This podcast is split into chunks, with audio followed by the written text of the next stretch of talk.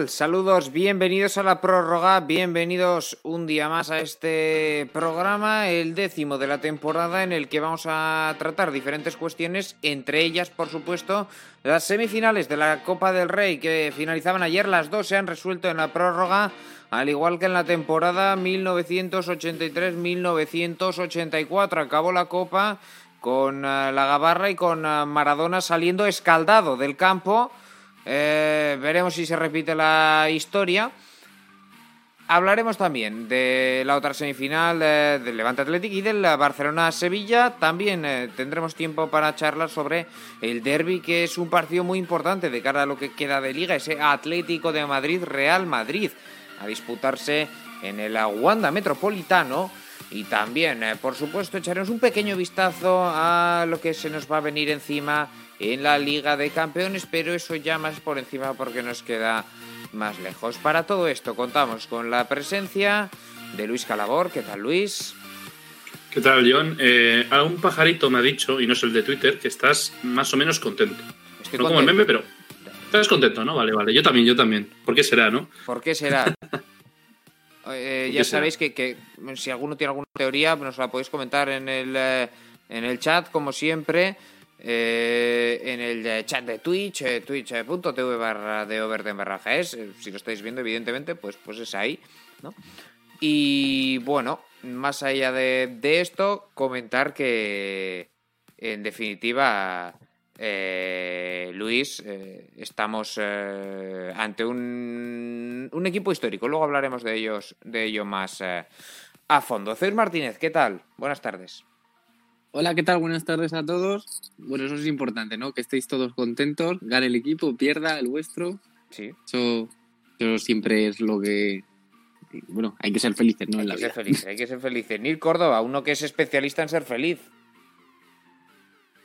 ¿Qué tal, John? Pues aquí estamos, bastante animados, ¿no? Eh, viviendo un poco eh, alejado de, de la realidad, por así decirlo. Y decías lo de la final del Athletic Club, la última, que ganó eh, el último partido de Maradona en el Barcelona. Imagínate que es el último partido de Messi, ¿no? En la final de, obviamente, en la que juega Atlético y Barça, no la Atlético y Real Sociedad.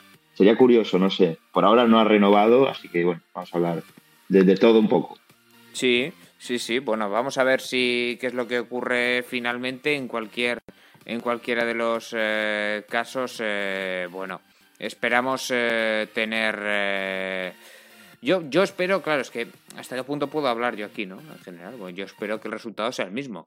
Eh, sea el último partido de Messi, ¿no? Eso me la trae al pairo, pero bueno. Eh, yo, yo lo, que, lo, lo, único que le pido a la final, más mm. lejos del resultado, es que nadie acabe en el hospital por una patada en la cabeza. Yo bueno, creo que es muy importante. No, no, yo a mí eso me da igual. O sea, quiero decir. Ah, yo, quiero, yo quiero ganar, pero, pero si es sin afectados en el hospital, mejor. porque bien, pero, pero, si hay que ganar con afectados en el hospital, se gana. ¿eh? Aquí hay que tener. Y, no lo digo por ningún jugador del Barça, precisamente, por lo que pasó en el 84.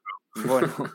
eh, mm, hay que comenzar, sin embargo, vamos a comenzar antes de ir con el, con el Atlético, ya no estamos viendo arriba. Hay que comenzar por la otra semifinal. Una semifinal, Luis, que, que hay que reconocer fue sin duda, bueno, mmm, curiosa en cuanto a su resolución. El Barcelona remontó, increíble de una manera bastante, bueno, en el último minuto otra vez como ante el Granada. Eh, con polémica incluso, pero, pero remontó el, el equipo culé, eh, Luis, y, y, ahí está un día más eh, una final de Copa más para el Barcelona, que es en los últimos años el claro dominador de la competición. Sin ninguna duda. Y además hay que recordar que, en una temporada tan difícil, que el Barcelona haya tenido estos impulsos de molar tan grandes en la Copa eh, es algo vital. Es algo vital por lo que pasó en Granada y por lo que pasó el, el miércoles ante, ante el Sevilla, que yo creo que también reafirma varias cosas, ¿no? Reafirma que estamos empezando a recuperar, aunque se marchó con molestias, pero estamos empezando a recuperar poco a poco a, un gran jugador para la causa como es Usman Dembélé, ¿no? No solo por el golazo, que también, sino porque en este nuevo esquema, en este 3-5-2, ¿no? Que está probando Kuman, Dembélé está libre, Dembélé siente ese rol que tenía en el Dortmund, ¿no? Ese rol libre, em, acompañado de Messi, ¿no? En esa, en esa doble punta, aunque Messi ya sabemos que hace, que hace, que hace lo que quiere, ¿no?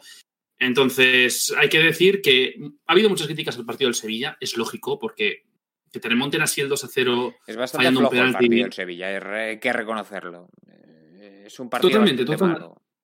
Es un partido malo, pero aún así, eh, igual se ha exagerado un poco, por lo menos en, en Sevilla. Es lógico que, que ahí estén enfadados, ¿no?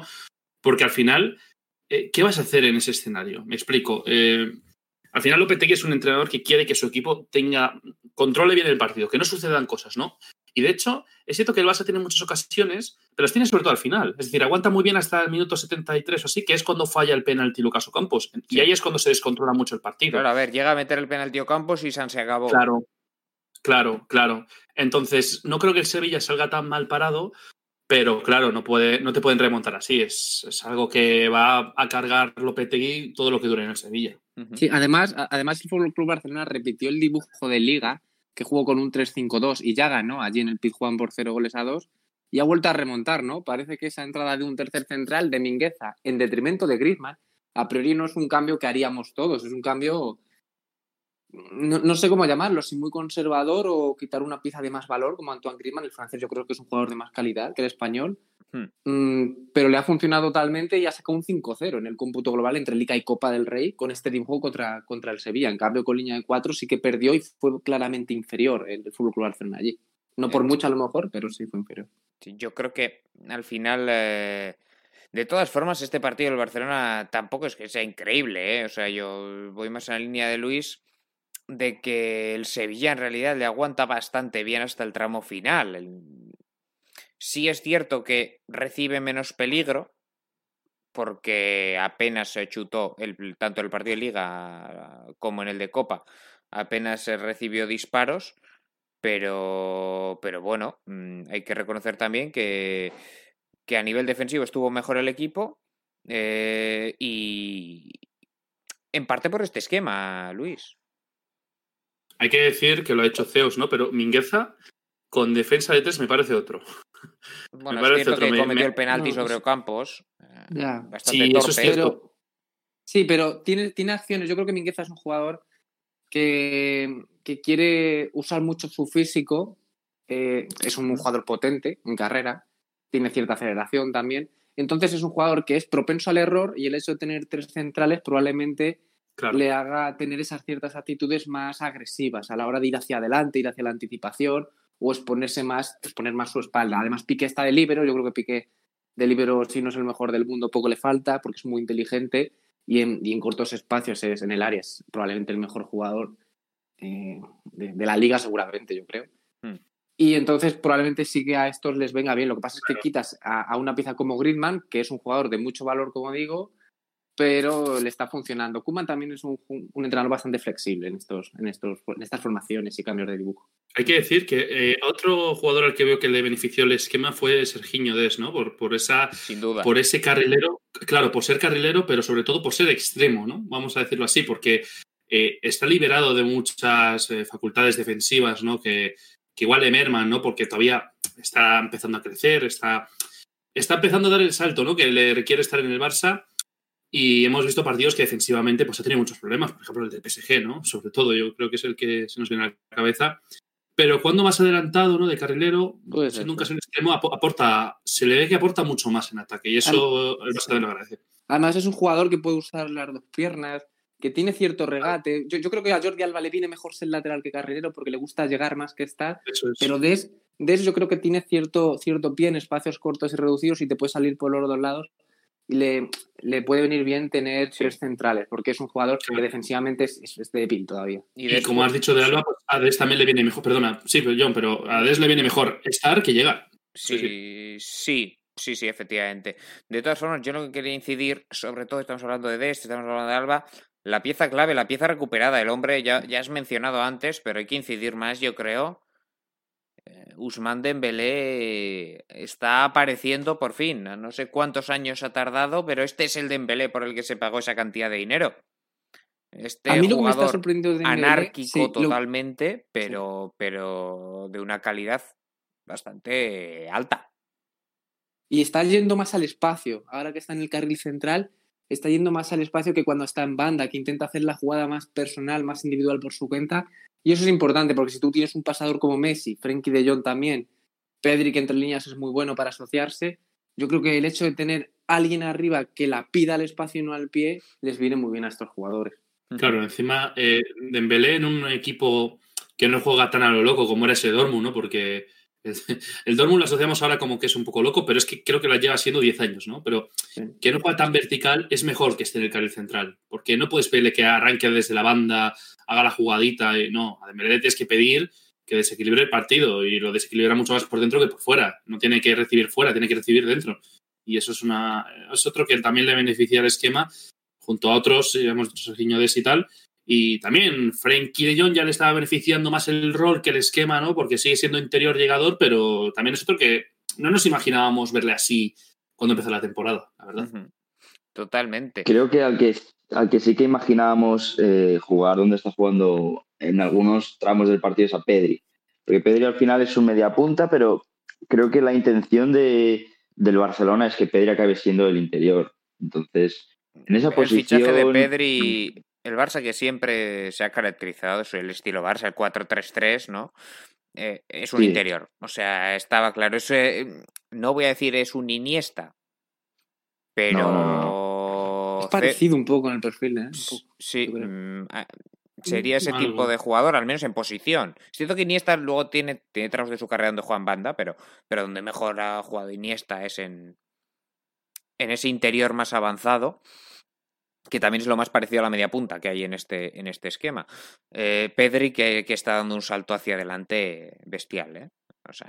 Sí, además combina muy bien con Messi, porque desde ese interior izquierdo, ese perfil iniesta, entre comillas, mm, aunque media punte mucho, no pisa a Messi tanto, porque como Messi ocupa el perfil desde la media punta, es un segundo punta, un media punta, pero más centro derecho, digamos. Sí, sí, sí. Pedri, claro, si, si, os fijáis en los partidos, se hacen muchas paredes, combinan mucho y se entiende muy bien, porque Pedri, sobre todo para su edad, lo que más me sorprende es que es muy inteligente en el campo, siempre se coloca bien. A, mí eso hasta me fastidia, ¿no? Me parece insultante que un jugador con 18 años haga esas cosas en el Barça y demuestre esa madurez, esa inteligencia, ¿no? Es que sobre todo Pedri es muy inteligente.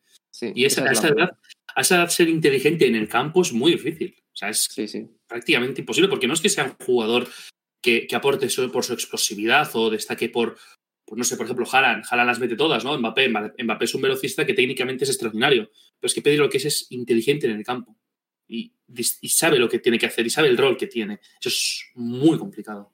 Hmm. Bueno, eh, no sé si quieres comentar algo más eh, respecto al Barcelona. En realidad lo que aparece al final es un poquito también el factor... Eh, fortuna. por, fortuna. Sí, porque, claro, al final el Sevilla ya hemos comentado, tiene un penalti, lo falla y después vuelve a marcar Piqué en el 93. Eh, en Granada el gol del empate llega también en el descuento. Eh, son ya muchas rondas eh, contra. Las cuatro eliminatorias. Desde el Curnellá. sí, sí. Sí, te iba a decir eso, que de memoria te las digo. primera ronda prórroga contra el Cornellá en un 0-0 y fallando dos penaltis segunda ronda remontando contra el Rayo, en el minuto 70 iban perdiendo. Esa no llega a la prórroga, pero, pero vas perdiendo en media de la segunda parte, sí, sí. Luego ya los cuartos contra la Granada 3-3 y ganas en la prórroga 3-5. Y ya por último la del Sevilla, las semis. Bueno, fue 2-2 una copa muy el partido, porque luego tiene un gol en el Granada en la prórroga, sí, es 2-2. Es verdad, es verdad, es verdad. Sí, sí, sí. Pero, pero en cualquier es caso... 2-2, 3-3 y luego 3-5. Exacto. Bueno, y, después eh, hay que sumar esta eliminatoria semifinales también con aquel factor fortuna. Y luego hablaremos del Athletic, que, en realidad es bastante similar la trayectoria. Eh, de hecho, se puede extender desde la del año pasado. Al final, en este tipo de competiciones del CAO, Zeus, ya para cerrar, la, suerte influye. La suerte, la determinación, llámalo X, lo que el Madrid tiene en la Champions, eh, al final eso influye. Sí, sobre todo porque la Copa del Rey es a un partido a excepción de las semifinales y al fin de cuentas necesitas que la pelota entre porque si no te vas a ir a prórroga o penaltis en cualquier eliminatoria. Pero obviamente yo creo que también la suerte hay que buscarla, ¿no? Es más fácil, es, es lo que pasa, si el Barcelona está asediando un poco en esos últimos minutos la portería del Sevilla, es lógico que la suerte también pueda caer a su favor más que en su contra, yo creo también pero bueno, obviamente llegó el gol, creo que en el 94, ese remate de pique de cabeza eh, en ese centro lateral. Es un poco fortuna, como tú dices, el, también el penalti para por Ter Stegen, al tiro de Lucas Ocampos. Pero sí, no hemos hablado de, la, de la polémica, si es eh, segunda María para Mingueza, creo que no.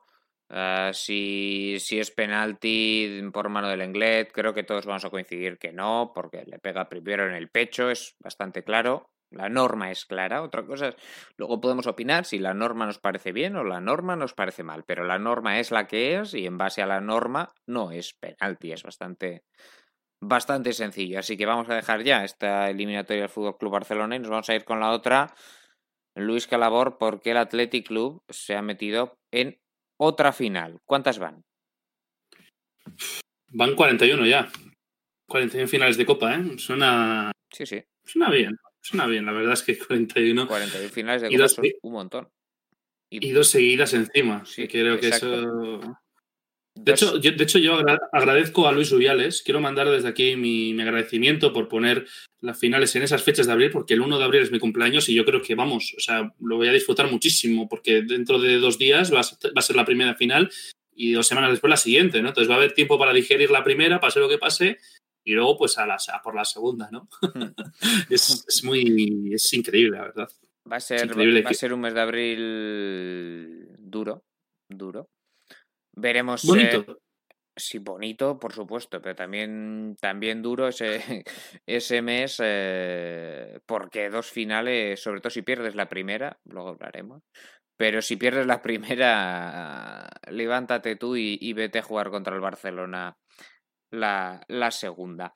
En cualquier caso, eh, hay que reconocer también que por parte de, mm, centrándose en la eliminatoria, eh, el Levante ha hecho una gran Copa del Rey, es algo que hay que mencionar, eh, Luis, mm, porque, claro, al final muchas veces estos equipos que, acaban cayendo, ¿no? El Levante ha hecho una gran Copa del Rey. Eso es algo que hay que, poner en valor. Totalmente. Ha demostrado, además, ser un equipo que ha peleado muchísimo, porque no se acordará mucha gente, pero en cuartos de final le gana al Villarreal en la prórroga. y en este partido vende muy, pero que muy cara su piel. Vende muy cara su piel. Y, hay una reflexión que se me vino ayer en medio del partido. Y es que no nos damos cuenta de lo que ha hecho el Levante con Paco López. Es decir, el Levante ahora mismo es el mejor equipo de la ciudad de Valencia. Lo cual lo piensas, lo, lo digo por puntuación y lo digo porque también la Copa, ¿no? Que también es algo que sirve para medir lo que por esta temporada, ¿no? tampoco es muy difícil, ¿eh? No, no, no, no es muy difícil, pero, pero lo digo porque Paco López cogió el equipo eh, después de la destitución de, mm, em, ahora no eh, de Juan Ramón López Muñiz, perdón, que venía con una mala racha, siento que lo sube a segunda, ¿no? Lo coge ahí Paco López y ahora estamos hablando de un debate que aspira a Europa. Aspira a Europa y tiene una, tiene una plantilla que es impresionante. Tiene a Ruyer Martí, tiene a José Luis Morales, tiene a Miquel Barça, tiene a Jorge de frutos que, bueno, ayer se, se, fue muchas veces al suelo, pero bueno, se lo perdonamos porque es un grandísimo jugador. Estaba madura la fruta ayer, ¿eh? Estaba bastante madura, la verdad, para recoger frutos. En el suelo que, que de pie, el bueno de Jorge de Frutos. bueno, y también yo quería destacar, Luis, eh, hablabas del, de la figura, de, de, las figuras del Levante.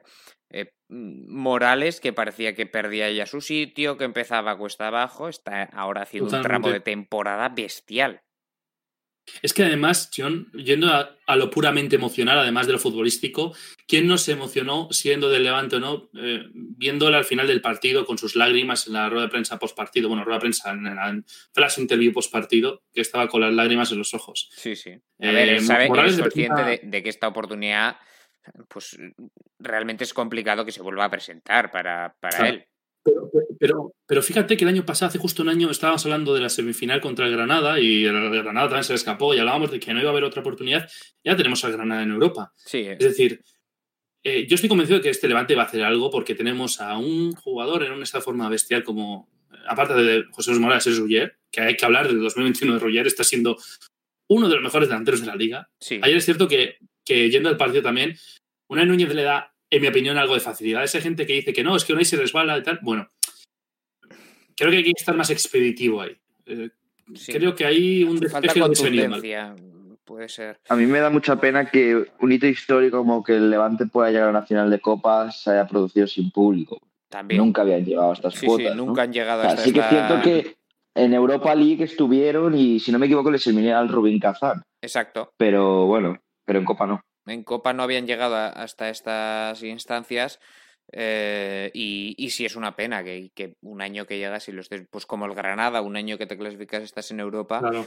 y, y también lo tienes que vivir. El Athletic va a disputar dos finales sin público también. Al final, eh, al, al sí, perdón. Valencia, quiero decir, es el único equipo al que le va a acabar saliendo bien, porque lo que se está ahorrando son pitadas.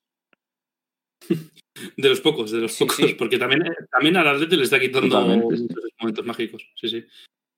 Exacto, bueno. y, eh, y sobre esto también un último detalle, perdona John, es que también encima colocaron varias pantallas LED sí, ¿no? con fotos de aficionados y es un buen gesto, es un gesto muy bonito, queda muy bien, la verdad, en estos tiempos ver caras de aficionados dentro de lo que cabe, pues bueno, está bastante bien. Bueno, ya sabéis, como siempre, que podéis eh, interactuar con nosotros en el eh, chat de Twitch. Estamos atentos a lo que nos eh, comentéis. En cualquier caso, dejando ya el levante a un lado, vamos a hablar del Athletic, eh, que es el finalista de esta, de esta Copa del Rey, de la pasada también, las dos finales aún por disputarse, y que ayer venció por, por 1-2, eh, después de un partido de ida en el que fue una parte para cada uno, bastante claro, el empate fue justo.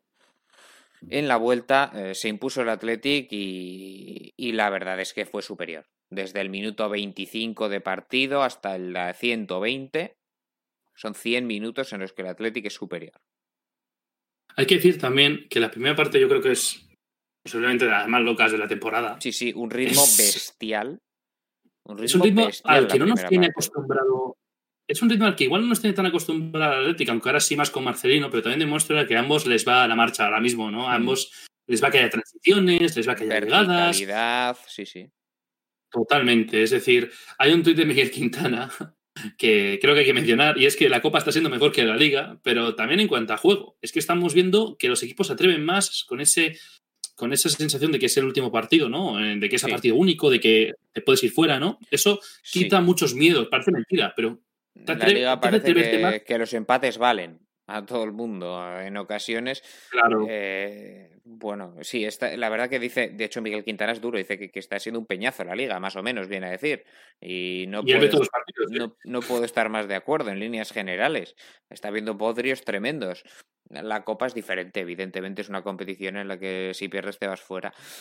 Eh, más allá de esto, mm, para mí me parece, bueno, para mí hay unanimidad, yo creo, en que, en que el Atlético es el justo finalista, a pesar de mm, que el Levante domina la primera parte en San Mamés y los primeros minutos de ayer incluso tiene algún tramo bueno, pero físicamente el Atlético está noventa y tantos minutos, 96 minutos, sin hacer un 96. solo cambio y seguía más fresco que el Levante. Físicamente son toros los jugadores del Athletic. Hay que decir que eso es, eso es muy bueno y también es muy malo. Es decir, es muy bueno porque el trabajo físico que se ha hecho estas, estas últimas semanas, también con eso de no tener partido entre semana porque ha habido Champions y demás, ha sido mm, magnífico. Pero también es verdad que, que igual te da la sensación de que Marcelino cuenta con 11, 12, 13 o 14. Bueno, es decir, Mm, sí, sí, sí. A ver, es cierto que. Pero es cierto que al final. Lo que pasa que. mm, El hecho de, de no hacer los cambios es que tú no entras al ritmo al que se está jugando en una semifinal. eh, hay que ser muy prudente con estas cosas. O sea, el jugador que está dentro del campo está muy enchufado. eh, tú entras frío y, a veces es complicado, ¿no?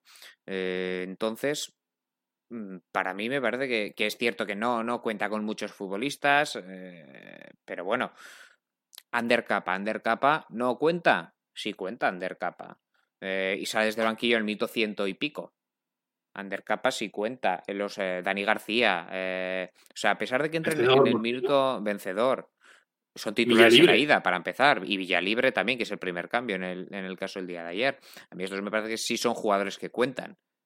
Lo que pasa es Sí. que mm, es, es complicado entrar a una semifinal y además que es que estaba funcionando bien. O sea, esto de hacer cambios por hacer tampoco tiene demasiado sentido. Paco López hace cambios porque le están pasando por encima. Y además Y yo aún me así le siguen que- pasando por que- encima, pero bueno. que, que Marcelino dijo en la rueda de prensa post partido, ¿no? que muchas veces él siempre gana los partidos en la pizarra, ¿no? Cuando los planea antes, antes de, de que llegue la fecha, ¿no?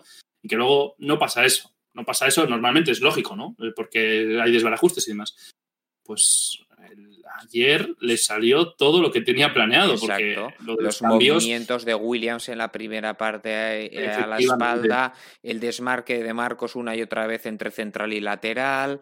eh, Berenguer, que se habla poco de Berenguer aparte del gol, pero Berenguer es muy profundo. O sea, no, no digo que, que hiciese un gran partido un- o un mal partido. Yo digo que cumplió muy bien su función, que era ser profundo, meter centros total- to- todo el rato a Williams, a Raúl García. Mm.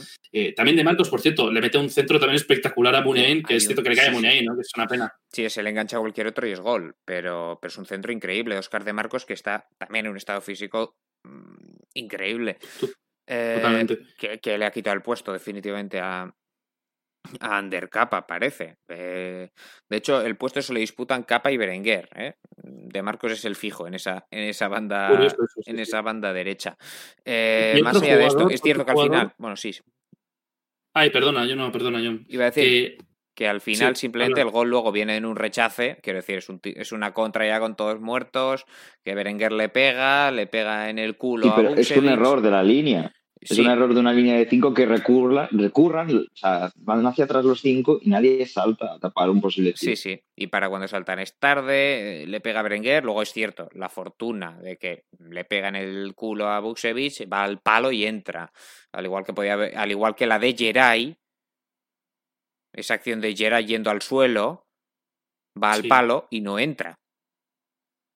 O sea, al hay final, muchas acciones, hay muchas acciones fíjate, eh, también la falta de Bardi, que hace un paradón, Unai Simón. sí, bueno, pero eh, sí, pero quiero decir, eso no está tan cerca. O sea, al final un palo lo puedes comparar con un palo, pero si nos ponemos a contar Sí. ocasiones, al final me salen más del Athletic, sin duda. Sí, no, pero, pero hay acciones al límite también, ese, ese despeje de Geray, que a veces te puede entrar. O sea, em, esas acciones te marcan mucho y eh, son acciones que antes igual al Atlético se le entraban. Y la de Berenguer no. Ese es, ese es el, el intangible que no puedes explicar en el fútbol muchas Sí. veces. También quería remarcar una cosa, John, y es Mikel Vesga. Bueno, Em, sí. eh, es un jugador tan criticado, tan eh, que Es un jugador- y demás. que sirve para donde jugó ayer, en mi, desde mi punto de vista. Con un futbolista que sea capaz, a su lado, que sea capaz de darle más ritmo a la pelota, porque ritmo no le da. Exacto, necesita alguien que, que dinamice, que le, que le dinamice y le dé también la posibilidad de coger alturas más altas, ¿no? Que Unai López para eso le viene muy bien. Y lo digo porque eh, el año pasado contra el Granada, entre Vesga, ¿no? Porque probó un doble pivote con San José y el otro no me acuerdo quién era, creo que era Dani García, ¿no? Porque había bajas ahí. Sí, Entró Vesga y la gente no se acuerda, pero el que le mete, el que le mete el pase a, a Yuri es Vesga. sí. El pase, el pase para el gol, que es el que mete la final, es Vesga. Pues ayer, en el 1 a 1, el que da el pase, que me parece magistral para Williams, que también Williams hace, eh, hace su trabajo, ¿no? Pero el que da el pase exacto y perfecto es, es Vesga, que luego es la acción del penalti y demás. Pero creo que hay que remarcar también, joder, que Vesga es un jugador, tiene muchas cosas y que nos cuesta verlas. Entiendo que se cueste verles porque no es un jugador de, de sangre caliente, que lo, lo que gusta, no, no es ese tipo de jugador, pero es un jugador que en momentos decisivos cumple. sí. Y es lo que hay que pedirle. Yo mm, quería poner en valor, en cambio, yo lo que no me podía dejar en el tintero hoy es eh, poner en valor la figura de Unai López, que ayer me parece sí. que hace un partidazo, eh, con mucho más trabajo en la salida de balón de lo habitual, porque no estaba Íñigo Martínez. Íñigo Martínez con, con sus cambios de orientación, eh, sus golpeos largos, es, un, es una pieza fundamental en la salida de balón del Athletic. Y Unai López ayer teniendo que asumir mucha responsabilidad, me parece que juega un auténtico partidazo. Parece que juega estupendamente bien. Es cierto que tiene alguna pérdida que compromete al equipo. Muy bien, es lo que hay que pedir a un jugador. O sea, es normal que un jugador que está arriesgando en el pase tenga pérdidas. Que no es Xavi Hernández. Encima, Pero el me desgaste parece que hace un físico que tuvo- partidazo. Y el desgaste físico increíble también. Hay que decir que tú ves el mapa de Carol de Unai López y parece el, el- el mapa de Eurasia, porque tiene un tramo muy grande detrás, delante de la- del área del Athletic, ¿no? Quiere decir que baja muchísimo a la salida de balón, ¿no? Sí, sí. Ayuda muchísimo y también a acciones defensivas sobre todo, pero es que tampoco se queda atrás en el, en el tramo más adelantado. No, no. Es decir, hace, hace un recorrido tremendo ayer de, de, de área a área. De ser el encargado atrás de, bueno, al igual que Miguel Vesga en ese doble pivote, todas las coberturas, demás, es el encargado de sacar el balón desde atrás y es el encargado de filtrar los pases también. O sea, tenía que hacer un poco todo. Es cierto que para filtrar pases eh, también Miguel Vesga, también eh, Iker Muniain, etcétera, pero, pero al final eh, me parece que hace un verdadero partidazo Unai López, que a mí me, es el que más me gusta de los cuatro centrocampistas, sin duda alguna, y me parece que es el que tiene que ser titular en los partidos importantes siempre. El acompañante podemos discutir si tiene que ser eh, Dani García, si tiene que ser eh, Miquel Vesga, incluso Unai Vencedor. Podemos discutirlo, pero el fijo para mí es, es Unai López. A mí el que sí. más me gusta por potencial es vencedor. Ahí lo tengo que reconocer, soy un fan absoluto de vencedor porque tiene un potencial Sí, increíble que está demostrando. sí, sí, Pero pero estoy, hoy yo en estoy día... totalmente contigo, ¿eh? Estoy totalmente contigo Sí, sí. con, con Unai López. Bueno, pues eh, no sé si queremos eh, comentar algo más, eh, algún No, dato. sim- Sí, simplemente dos cosas. La primera, que desde que llegó Marcelino, Raúl García sí. eh, ha vuelto a un nivel al que ya no estaba y es más importante para el equipo y mete más goles y tiene más confianza, todo es positivo. Y desde que ha venido Marcelino también veo un repliegue, una fase defensiva bastante mejor, la verdad. Bueno, Yo me- quería añadir, yo lo- quería añadir una cosa sobre, sobre un tema que, que, que me parece muy interesante, ya habéis sacado antes, sobre el juego que se desarrolla en la liga y en la copa, que es muy diferente. Y creo que hay muchos motivos, no solo que es otro tipo de formato, la Copa del Rey es a un partido o a dos, como las semifinales, y la liga son 38 jornadas, como ya sabemos todos, pero también creo que la crisis que hay en el fútbol, sobre todo económica, en la, en la liga española, estamos viendo como no hay fichajes y se nos está yendo mucho talento, hace que los equipos tengan eh, mucho miedo a la innovación también. Y entonces al final el entrenador es un entrenador más reacio a, a ser revolucionario e intenta conservar y que pasen pocas cosas en los partidos, porque la salvación para los equipos, para 10, 12 equipos en, en la liga es, es esencial ahora mismo seguramente, y bajar sería una pérdida de ingresos muy grande con todo lo que está habiendo por el tema Sí, de la sí. pandemia y demás. Sí, sí, totalmente. Exacto, entonces todo eso está haciendo que, que los partidos de liga, porque al final yo creo que los clubes, lo que viven la mayoría de los clubes es de la liga y no, y no de la copa, porque es muy difícil ganar la copa en realidad, y a fin de cuentas es más lógico mantener la categoría que ganar un título como la Copa del Rey, yo Sí. creo.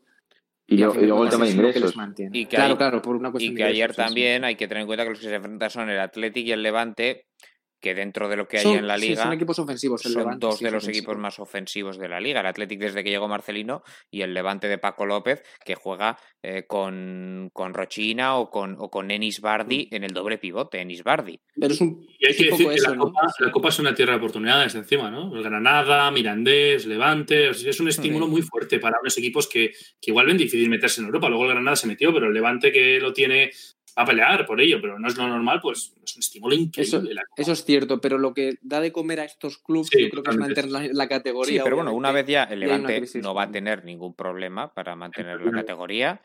eh, entonces, a partir de ahí, quiero decir, evidentemente lo prioritario, y por eso el Eibar, el Alavés, etcétera, todos estos equipos que están metidos abajo, no ponen ni a un titular en la Copa. O sea, pero el- equipos como el Granada del año pasado, el Levante este año, ¿no? Pues es eso que, que que Y comentamos. juegan que- con miedo. Es, es que parece que Exacto. juegan con miedo. Exacto. No no no Exacto, es que juegan con miedo, no, no es que lo parezca, es que, Sí, sí. es, que es, en la es- Copa no juegas es con totalmente miedo. así y en la Copa pues eh, es, es más una oportunidad que, que una responsabilidad que tienes que, que asumir. En definitiva, bueno, pues eh, un Athletic que va a jugar otra, otra final el eh, 17 de abril, si no recuerdo Sí, mal, la 17 primera abril, el sí, sí. 3 ante la Real Sociedad, la segunda el 17 ante el Fútbol Club Barcelona. Eh, sé que tenías por ahí algún dato para, para comentar, Luis, ya para cerrar esta, este bloque de la Copa. Sí, bueno, es la novena final que va a jugar el Athletic, ¿no? Eh, desde 2009. Que voy a decir rápidamente las que ha jugado, las que ha jugado, las que se ha clasificado, ¿no? Copa del Rey 2009, Supercopa 2009, Copa del Rey 2012, Europa League 2012, Copa del Rey 2015, Supercopa 2015, Copa del Rey 2020 que queda por jugarse, Supercopa 2021 y Copa del Rey ahora 2021, ¿no? Que son nueve en 12 años. Claro, ya mucha gente decir, no, es que se han ganado dos de nueve. Bueno, que para empezar se pueden ganar 4 de 9 si se ganan las dos, ¿no? Es una posibilidad real. Sí, de momento son dos de 7. Hay, que decir una cosa. Em, solo ha habido junto al Athletic otros eh, siete equipos que han jugado una final en los últimos, eh, los últimos 12 años. Estos son Barcelona, Real Madrid, Sevilla, Atlético, y luego que han jugado varias, ahora vamos a decir rápidamente cuántas, y luego con una Valencia que la ganó a la vez que la perdió y Real Sociedad que la tiene por jugar. ¿no? Estás en este caso de Copa del Rey, contando también todas las competiciones, Europa y demás. Em, el Atlético es el quinto equipo que más finales se ha metido en este tramo. Es decir, es algo que está fuera de los colosos, es decir, porque no tienen las cosas que tienen Barcelona, Real Madrid, Sevilla, Atlético. Y aún así, eh, es que son números. La única excepción es esa Copa del Valencia. Bueno, las copas del Valencia bueno, en este caso la, Copa la Copa, sí, sí, sí, es verdad, es verdad, la, de, la de Marcelino, precisamente. Que puede ganar tres seguidas. Sí, Eso de puede, ganar, puede ganar tres copas seguidas, Marcelino García Toral. Eh, pero es la única excepción. El resto las ganan eh, Barcelona un montón, Real Madrid gana una al Atlético. El Sevilla también gana la de 2010. 2010, sí. Bueno, ya no estamos yendo a 2010, sí, estamos cogiendo desde 2009. Pues, pues sí, una del Sevilla, una del Valencia, una del Atlético y el resto han ganado los grandes. Quiero decir, no es que esté ganando copas con todo el respeto del mundo el Real Sporting de Gijón.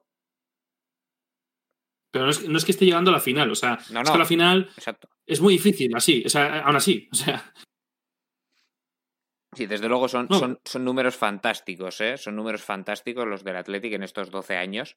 Eh, nueve finales en 12 años. Vale, que si queréis no contamos las Supercopas. Finales para las que hay que jugar un buen número de partidos para llegar.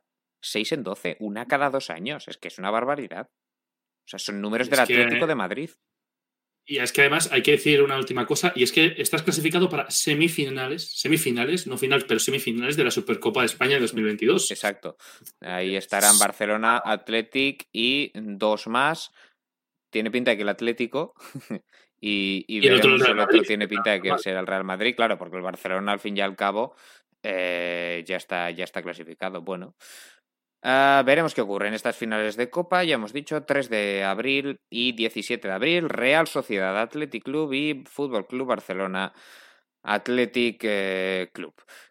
Dejamos ya, capítulo aparte, la Copa del Rey, nos vamos con la Liga, esta competición ah, donde nos tragamos bodrios, que es aburrida, no lo digo yo, lo dice Miguel Quintana, experto en fútbol nacional. Eh, y en realidad lo puede decir cualquiera que, esté siguiendo la, competición doméstica. La jornada arranca hoy mismo con el Valencia Villarreal a las 9. Tenemos un Valladolid Getafe apasionante para mañana a las 2 de la tarde, seguido por un Elche Sevilla, Cádiz Eibar, ojo a este partido, 6 y media mañana, y Osasuna Barcelona a las 9. Para el domingo, Huesca Celta a las 2, a las 4 y cuarto el partido que nos va a ocupar ahora, que es el Atlético de Madrid Real Madrid, y a las 6 y media el Real Social Levante, seguido del Atlético Club Granada, a las 9 cerrar la jornada el Betis a la vez. Un Atlético de Madrid eh, Real Madrid, derby de la capital, que puede ser Zeus Martínez eh, decisivo de cara a la liga por, por el mero hecho de que el eh, Atlético saca cinco puntos con un partido menos jugado a Barcelona y Real Madrid que empatan con 53 eh, unidades. Es un partido que puede dejar la liga no decidida, ni mucho menos, pero sí que puede prácticamente descartar al Madrid o ponérselo muy, muy complicado y quedar encarrilada la liga. Y si gana el Madrid, Zeus, todo lo contrario. Igualdad absoluta. Sí, es un partido em, más all-in para el Real Madrid, obviamente. Sin duda. Es decir, el Real Madrid, si sale perdiendo del Wanda, sería 8 puntos, más potencialmente 11, porque Atlético Madrid tiene un partido menos contra el Athletic de Bilbao. Eh, estaría muy complicado para las aspiraciones de Zidane y de los suyos. Pero obviamente no es un partido, vamos a ver que vaya a decidir la liga, como quien dice. Es un partido muy importante, es un derby. También ese chute de adrenalina de ganar a tu rival, yo creo que es importante. para afrontar también incluso la competición europea, donde ambas eliminatorias están en el aire, las dos. Sí, una peor que la otra. La del Atlético, evidentemente, habiendo perdido el primer partido, pues más complicada que la del Madrid, que ganó el primero, pero, pero cualquiera de los dos puede pasar y cualquiera de los dos se puede, se puede quedar fuera, evidentemente.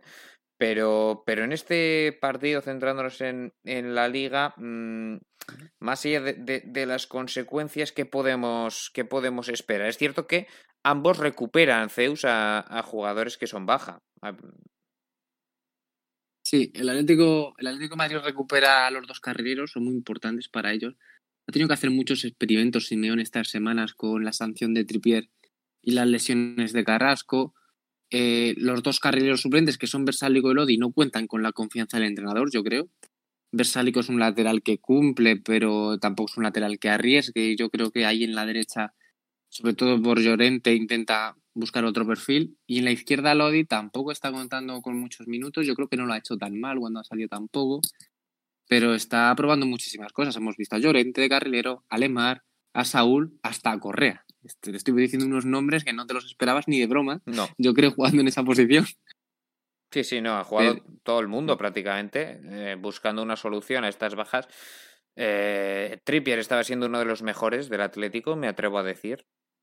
Sí, ah, y Carrasco también está jugando Carrasco también muy bien, pero... Sí, son posiciones muy importantes porque son quienes ocupan los costados y, y, todos los que juegan por dentro acumulan el talento, porque es que por dentro tienes a Coque, a Llorente, a Lemar, a Joao o, Correa también, porque está jugando mucho, Luis Suárez.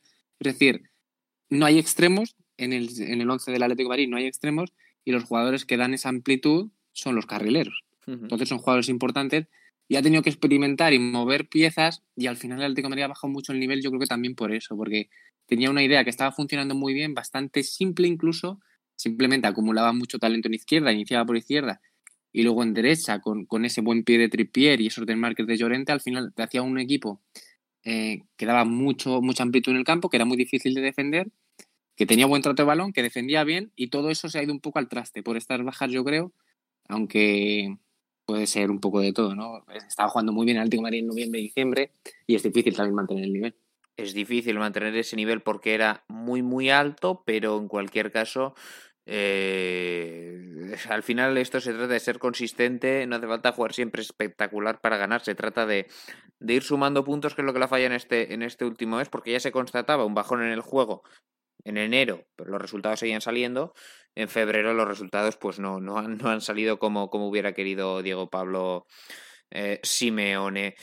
Eh, Neil, te voy a preguntar por el Real Madrid en el otro bando, porque si hablábamos de que ha tenido bajas el Atlético, también ha tenido bajas el Real Madrid.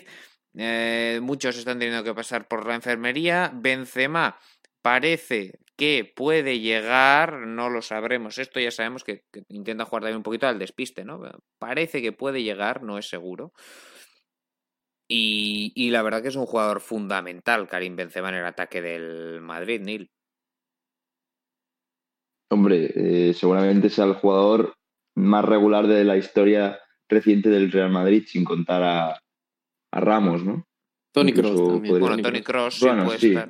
Pero bueno, en, en, en, el, a nivel goleador, es que el Madrid tiene un problema muy importante, ¿eh? que esto hace cinco años te desde, que no está, desde que no está Cristiano, eh, sin Benzema, el Madrid tiene bastantes carencias arriba. Claro, es que, es que no, tiene, no tiene más jugadores. No, no, no tiene pegada. Porque desborde sí que tiene. Vinicius es un jugador con muchísimo desborde, pero no tiene pegada. Eh, Mariano cuenta más bien nada. Mariano también es un jugador con gol. Yo recuerdo su época en el Lyon que, que se hinchó a meter goles. Mariano, que por cierto también se ha, se ha lesionado, ¿eh? por, si, por si era pocos, parió la abuela. Eh, pero al final es que ni Marco Asensio, ni Vinicius, ni todos estos extremos, que podemos mencionar todos los de la plantilla, ninguno es goleador. El segundo máximo goleador es Ramos y el tercero Casemiro. Y lleva siendo así desde hace uno o dos años. ¿eh? No es, algo novedoso. No es algo novedoso, es que es, es francamente un dato terrorífico. Eh, sin Benzema, es que el otro día ante el Atalanta marca Ferland Mendy con la derecha y, y, y, y, porque se le apareció la Virgen. O sea, no Mm, puede, no puede depender el Madrid de que de repente a Ferland Mendy se le ilumine la bombilla y meta un golazo. Pero es que ya hace años que es así. Yo creo que en el ámbito de, de la dirección deportiva del Madrid se han, han intentado gastar bien poco para, bueno, para la reconstrucción del estadio. Creo que es evidente. Hombre, el- es cierto que A lo mejor de aquí tres años, pues tenemos a un Madrid que, que empieza a gastar, que yo qué sé, se habla de traer a Mbappé, pero se ha apostado más por el talento joven, ¿no? Por Rodrigo, Sí. por Vinicius, Bueno, es por Odegaard, que, ahora- sí, que- sí. que no sé por qué lo han cedido al Arsenal, porque a mí Odegaard me parece buenísimo. sí, no, militado. ¿no? Lo de Odegaard no, no hay quien lo entienda, ¿eh? que, que no contara absolutamente nada, prácticamente. O sea, yo. Cosas de Zidane, ¿no? A ver, en lo que es el esquema, ¿no? Quizá, pero no sé. A ver, tampoco pasa nada si juegas 4-2-3-1 y Odegaard es Vamos el a ver, y que Odegaard puede jugar de interior. Que en la Real También. Sociedad jugaba de interior. Que no es ninguna locura. Eh, No, no lo es. Además, tienes además, que- es, que, es que no tienes suplentes. Te has quedado sin suplentes. Es que- Valverde. tienes a de Valverde tres. y ya. O sea, tienes a Casemiro, Modric, Cross y Valverde. Punto. Sí. Ya está. O sea, el siguiente es La racha, ya... la racha, Pues no sé, es que no sé quién es el siguiente. Isco. Isco, Isco. Pues Isco. fíjate. la racha liguera del Madrid es positiva en resultados, pero en sensaciones de juego no. O sea, Aparte es que, ningún resultado es abultado, todos son, No, no. vale, 2-0 contra el Getafe, sin- Valencia que, no, no, es que tiene un 2-0 problema de, hacer gol tremendo. O sea, de hecho, el Madrid, si está donde está, es por su solidez defensiva, en realidad. Eh, Sí, no sí, no sí. se puede explicar de otra manera, Zeus. Sí, pero es un equipo correoso el Real Madrid. Y es algo que viene siendo característico estos últimos dos años con la pérdida de Cristiano. Es un equipo que ha perdido mucha pegada arriba porque no tiene encima un acompañante que te meta en liga 25 goles, 30 goles. No, es que los extremos ha sustituido los 25 30 goles en liga de Cristiano mínimo por jugadores que te meten dos o tres, sin exagerar. Tendría que ver los datos, pero me extraña que lleven más de dos o tres tantos los extremos del Sí, Real sí, Madrid. es que ninguno va a llevar esas, esas cifras, más de, más de dos o tres. Entonces, los números no te dan. Sabes que no puedes jugar a lo que estabas jugando antes y dices, bueno, tengo que ser más sólido atrás, tengo que mantener mis tres mediocampistas bastante posicionales, bastante fijos, Modric, Kroos y Casemiro, que son un poco la columna vertebral del equipo. Una defensa sólida que está teniendo muchos problemas de lesiones con Carvajal, con Ramos, que se han perdido muchos partidos. Pero a fin de cuentas el Real Madrid es un equipo que se basa en, pues, en intentar mantener la portería a cero, como mucho que le metan un gol y a partir de ahí sacar los tres puntos sin resultados abultados. Cuando el Real Madrid gana, suele ganar de un gol. Sí. Suele ganar. Sobre lo que Pero- dicho, Zeus, eh, ¿sabéis cuál es el segundo máximo goleador del Real Madrid en Liga? Pues no sé si Casemiro, Ramos. no. Casemiro, sí, sí, Casemiro. Ramos no. Casemiro. Ramos no Casemiro. puede ser porque se ha Ya- ni Ramos, porque Casemiro. está lesionado. Es que si nos vamos a jugadores ofensivos, nos encontramos a Vinicius con tres goles y dos asistencias. Bueno. A Lucas Vázquez con dos goles y cuatro asistencias. Y a Den Hazard con dos goles y una asistencia. Y bueno, y a Y Asensio Marco Asensio con dos goles y dos asistencias. y Rodrigo. Te falta Rodrigo, aunque ha tenido mucho. No, Rodrigo no. Creo que no se ha estrenado, por lo menos no le veo. No, no, no, no se ha estrenado. Todavía. Por eso, Eh, has dicho todos dos asistencias, goles asistencias, asistencias sí que lleva cuatro, ¿eh? eso es cierto. Cero Sí, pero cuatro. acabas de Bueno, decir eh, a Yo me todos- acuerdo, a todos los extremos que son cinco, dos goles o tres. me acuerdo de. James Rodríguez que hacía 20-20. Sí, sí. Eh, O Gareth Bale, Gareth Bale también. Bueno, Justo después del partido que se hizo el otro día. pero es que no, no me he querido ir a, a Bale y a Cristiano, pero es que el mismo James, Claro. El suplente. el bueno, suplente, jugaba bueno, interior jugaba interior, pero te hacía ve- eh, 20-20. Y estamos hablando de jugadores que te hacen 2-3, 4-1, bueno, Ha perdido 1-4 mucha más bien. determinación.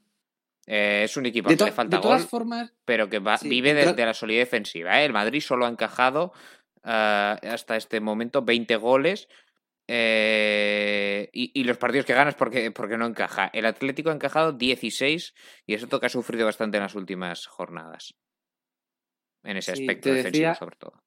te decía, perdona, se me ha ido un poco entre todo porque me he cortado yo, que, que el propio Real Madrid yo creo que tengo más la idea preconcebida de lo que va a hacer el Real Madrid en el, en el, en el campo que el Atlético de Madrid. Empezando ya por la formación.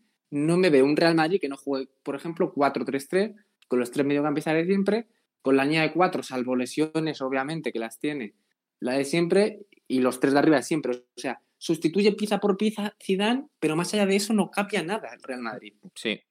Sí, sí. Y de es un poco como el día de la marmota. Sí, eh, pero bueno, habrá que ver eh, esas esas lesiones. eh, no está Carvajal, evidentemente. No está. Seguramente juegue Lucas Vázquez. Sí, jugará. Lucas. En principio, los centrales deberían estar recuperados. Veremos eh, si, si pueden jugar todos. Y Mendy, por supuesto, Mendy, que es eh, el único que no se lesiona nunca. ¿eh? A ver, físicamente es un portento, Ferland Mendy. ¿eh? Luego podemos discutir No. si es un paquete o no, pero, pero físicamente es un, es un portento. Por tanto, un Real Madrid que, por cierto, está explotando a Luka Modric, el pobre. A mí ya me da, me da esta pena. Está jugando más minutos que nunca, yo creo. Es que no descansan nunca Kroos y Modric prácticamente. Entra de vez en cuando Valverde, pero está Hay lesionado. un, hay un meme, hay un meme que sale Zidane diciendo todo reluciente tal, y dice, Modric, otro partido en el que entras, y dice Modric con la cara ya Sí, sí. con, con ojeras, en plan que parece que se va a morir, y dice, sí, mister. Sí, Pero es mister. que es literal, porque se pone siempre. Sí, sí. Modric. no, eh, no lo hace por. Pero lo mejor de todo es que empezamos esta temporada pensando que Modric va a ser un suplente, un buen suplente, Sí, ¿no? sí, buen es un buen revulsivo. Y mira lo que está siendo. Sí, sí. eh, ha jugado. Era de esperar, eh, también te digo, Veinti- viendo el nivel que tiene. Todos los partidos menos uno. Sí, Neil, Neil puede tener nivel, pero, Mira, pero habla mal, habla mal. últimos partidos del Real Madrid. Ante la Real Sociedad juega 76 minutos, ante Atalanta 90, ante el Valladolid Claro. 90, ante el Valencia 79, ante el Getafe 90, ante el Huesca 90, ante el Levante 90, ante Alavés 77, ante el Athletic 67, en Supercopa, ante Osasuna 75, 85, 90, 72, 90, 88, 90, 90, 90, 69, 90, 90. Sí. Es eh, que no es una mala noticia que Modric juegue o juegue bien. El tema es que hayas tenido que ceder a Odegaard, que era el que igual tenía que empezar a coger ese rol, y que juegue tanto. Es que ese es el problema. Es que juega demasiado Luka Modric. Es que le Pero va a ¿por qué dar algo. Claro, ese es el Es un jugador con mucho motor, Modric, ya desde siempre, pero claro, tiene una edad, tiene Pero 34. tiene, 35, 35. tiene 35 años. Sí, y sí, este sí. año cumple, este- en septiembre cumple 36. Que para un centrocampista es una barbaridad. Es que solo tienes un cambio, es lo que hablaba John antes. O sea, solo Fede Valverde es el cambio y es un Claro. que está lesionado, el uruguayo. Exacto. Entonces, Pues veremos. Eh, ¿Y qué nos podemos esperar del Atlético? Zeus, vuelve Tripier. En teoría no ha podido entrenar, pero yo creo que alguna trampa habrán hecho, ¿no? Algo, sí, bueno. algo habrá hecho el chaval. Sí, a ver, por decir un poco los once, como decíamos, el Real Madrid más o menos lo tenemos claro, ¿no? 4-3-3 y vuelve Ramos, Ramos dentro. El lateral sería Lucas Vázquez, porque Odriozola no Sí. cuenta. Los tres mediocampistas de siempre, Benzema con dos extremos. Supongo que Asensio y Vinicius Sí. o algo así, ¿no? Eso es lo lógico. Sí, sí. Por parte del Atlético de Madrid, aquí están las dudas. Y Es que yo tengo muchísimas. Y es un equipo, además, que sigo mucho, es el que más. Y no te sabría ni decir. Es un poco jugar al azar, porque Simeone está siendo tan cambiante, tan flexible en Ta- todo. Y también hay que ver si cuenta con los que acaban de salir de sanción barra lesión. Sí, a priori están todos entrenando a excepción de Jiménez, que está lesionado. Recupera a Carrasco de lesión, recupera a de sanción, recupera a Herrera, que tenía coronavirus, recupera a todos menos a Jiménez. ¿Qué nos esperamos? Yo creo que tres centrales, los tres de siempre van a jugar. Ahora, Sí. no sé si en línea de cuatro, porque Hermoso es ese comodín, comodín central lateral, que es una opción. Yo, Eh, yo creo que va a jugar con cinco. Ya, pero es que contra el Real Madrid no sé si jugar con cinco, cuando el Real Madrid es un equipo. Ya, bueno, de todas formas, es que con, las mismas piezas puedes jugar con cuatro y con. Por eso, por eso. Y con Es que yo creo que con puede defender con cuatro, poniendo a Hermoso lateral izquierdo y Savic y Felipe de centrales, o Sí. jugar con tres con balón, simplemente estos tres. Eso es una posibilidad. Trippier yo creo que es un jugador indispensable, aunque tenía prohibido entrenar además con el equipo, con la sanción. Es un jugador que yo creo que puede ser titular. Sí, yo también. Y- Y Zeus, lo que comentas además de jugar con 5 y demás, es que si nos vamos al partido de ida, eh, nos acordaremos Jugó mucho de que, de que jugó cambió. con 5, pero, pero, pero fue un problema eso. O sea, le vino mal. O sea, fue superadísimo por el Madrid por jugar con 5, luego cambió y jugó con 4. Sí. Claro, porque el Madrid es, como, es, como- es lo que te estoy diciendo. O sea, si tú tienes tres centrales solo para Benzema, Claro. además Benzema es un jugador que tampoco fija a los centrales, sino que los intenta atraer y hacer salir. A fin de cuentas te estás quedando con tres centrales contra quién? Contra alguna interna de Mendy, de las cagadas suyas, contra Benzema que no sabes muy bien por dónde va a aparecer. pierdes muchos efectivos en zonas que a lo mejor te interesan más. Sí, sí. Pues veremos, pero insisto, ¿eh? es que al final con las mismas piezas, con esos tres centrales, con Hermoso pudiendo hacer ese papel de lateral, eh, pongamos que juega Carrasco, eh, es que puede jugar de extremo, evidentemente, de volante si es 4-4-2, de carrilero si es juegas con 5. Por Sí, dentro yo, yo si estará. me est- tuviera que mojar, Sí, te diría los tres centrales que hemos dicho, Sabis, Felipe y Hermoso, Sí. con Trippier y Carrasco. Ahora, ¿que puede ser línea de 5? Sí. ¿Que puede ser línea de 4? Subes a Carrasco Hmm. y Hermoso pasa al lateral. Yo creo que esos cinco pueden jugar perfectamente. Coque es fijísimo, Coque evidentemente. es fijo, Llorente es fijo. Llorente es fijo. también. Lo que hay que ver, bueno, sí. El, eh, el acompañante suele ser Lemar en el medio campo. Sí, pero claro, eh, es que si vas a jugar con 4-4-2, ahí ya me entran más dudas. Pero bueno, habrá que ver, habrá que ver con qué nos sorprende Simeone. Y la duda es arriba, para mí. Sí, entre Joao y Correa, el acompañante con Luis Exacto, Suárez, hombre, que jueguen los dos, fijo. que es otra opción. Porque si has dicho 4-4-2, Correa es un futbolista que le gusta mucho a Simeone en derecha. Sí, En derecha de volante derecho sí. es, es incluso el más probable, ¿eh? me atrevería a decir. Sí, si juega con 4-4-2 es probable que, que jugara Correa en esa banda derecha con, con Joao Félix y Suárez arriba. Eh, por tanto, ya solo cabría uno entre Lemar y, y Carrasco. Carrasco es cierto que viene lesión. En ese aspecto Sí, quizá sí. Le, le podía venir bien entrar desde el banquillo, pero bueno, si juega con 5 va a jugar seguro, yo creo, eh, Yannick eh, Carrasco. En cualquier caso, ¿qué esperamos? ¿Un Atlético más bien como contra el Chelsea o no? Esa es otra pregunta que no te se responde. Claro, es que te puede salir el Atlético que pasaba por encima de los rivales en liga o el Atlético defensivo del otro día ante el Chelsea. Claro. Es que el Real Madrid, otra vez voy con lo mismo. El Real Madrid más o menos sé lo que va a hacer, va a intentar tener, intentar tener la pelota, no mete mucho ritmo, ni mete mucho, no mete muchos cambios de ritmo a su juego, No. ni mete muchos hombres en el área, intentando tener la pelota y que haya pocas ocasiones y si es posible que las tenga el Real Madrid, obviamente. Eso es lo que yo creo que el Real A Madrid un ritmo va, bajo va a y, intentar. y demás. Exacto. Para Modric y Kroos, ¿no? Intentar jugar para Modric y Exacto. Kroos y a partir de ahí con Benzema asociándose y ya meteremos algunas y defendemos bien, pues tal, 1-0 o 2-0 y tal. Sí, sí, no. El Atlético de Madrid, es que yo creo que tiene más registros que el Real Madrid para jugar, tiene más registros, pero no sé cuál va a intentar efectuar en el campo. Bueno, U- Si va a tener mucho la pelota. Presionar es lo que yo creo que no va a hacer el Atlético de Madrid, porque es un equipo que no estamos viendo presionar. no. Yo, Y, y- en realidad, y en realidad, eh, no, me sorprendería mucho eh, que saliera un Atlético de Madrid presionante y, y demás. Hay, hay piezas que, que no se sienten cómodas presionando. El primero, no, Luis los Suárez. de arriba, ¿no? Ninguno. Y Joao Félix Félix tampoco, evidentemente, así que bueno, eh, habrá que ver, habrá que ver este partido, domingo 4 y cuarto. Neil, eh, Luis, no sé si queréis añadir alguna cosita para cerrar este, este asunto. No, más que nada eso. eh, tengo muchas dudas también por el Atlético, viendo también lo que pasó ante el Chelsea, que es lo que hemos hablado Claro, antes. es que no le salió bien eso, no le salió Claro. bien los Es cinco que- es que- contra el contra el Madrid en, eh, por no cambiar nada y contra el Chelsea no le salió bien defender, volver a las esencias. Fueron seis, fueron seis en realidad. Bueno, Claro, sí, es que es fueron que seis. era, era eso ya una cosa. Es que va a ser muy definitorio esto, porque además eh, no hablamos tampoco del tema clasificatorio, porque un triunfo del Madrid en el Wanda sí que abre mucho la veda y tal vez demasiado para, para un final de temporada. Es que se te pone al lado. Sí, el que Barça- partido Es el Barça, Sí. además, juega eh, esta semana Claro. con contra Eh, Osasuna. eh, contra Osasuna, efectivamente. mañana, Eh, mañana. Va a, perder, mañana. va a perder, hay que decirlo, pero bueno. Aquí cada uno defendiendo lo suyo. Ah, pero es que pongamos que ganan Barça y Madrid esta jornada. Se ponen a dos. La es se cierto que el. Atlético tiene un, un partido menos ante el Athletic Club de Bilbao, ante el conjunto de Marcelino. El próximo miércoles. Exacto, que es este Sí. miércoles mismamente y ya se va, se Claro. va a situar todo, nada de partidos atrasados ni, ni demás.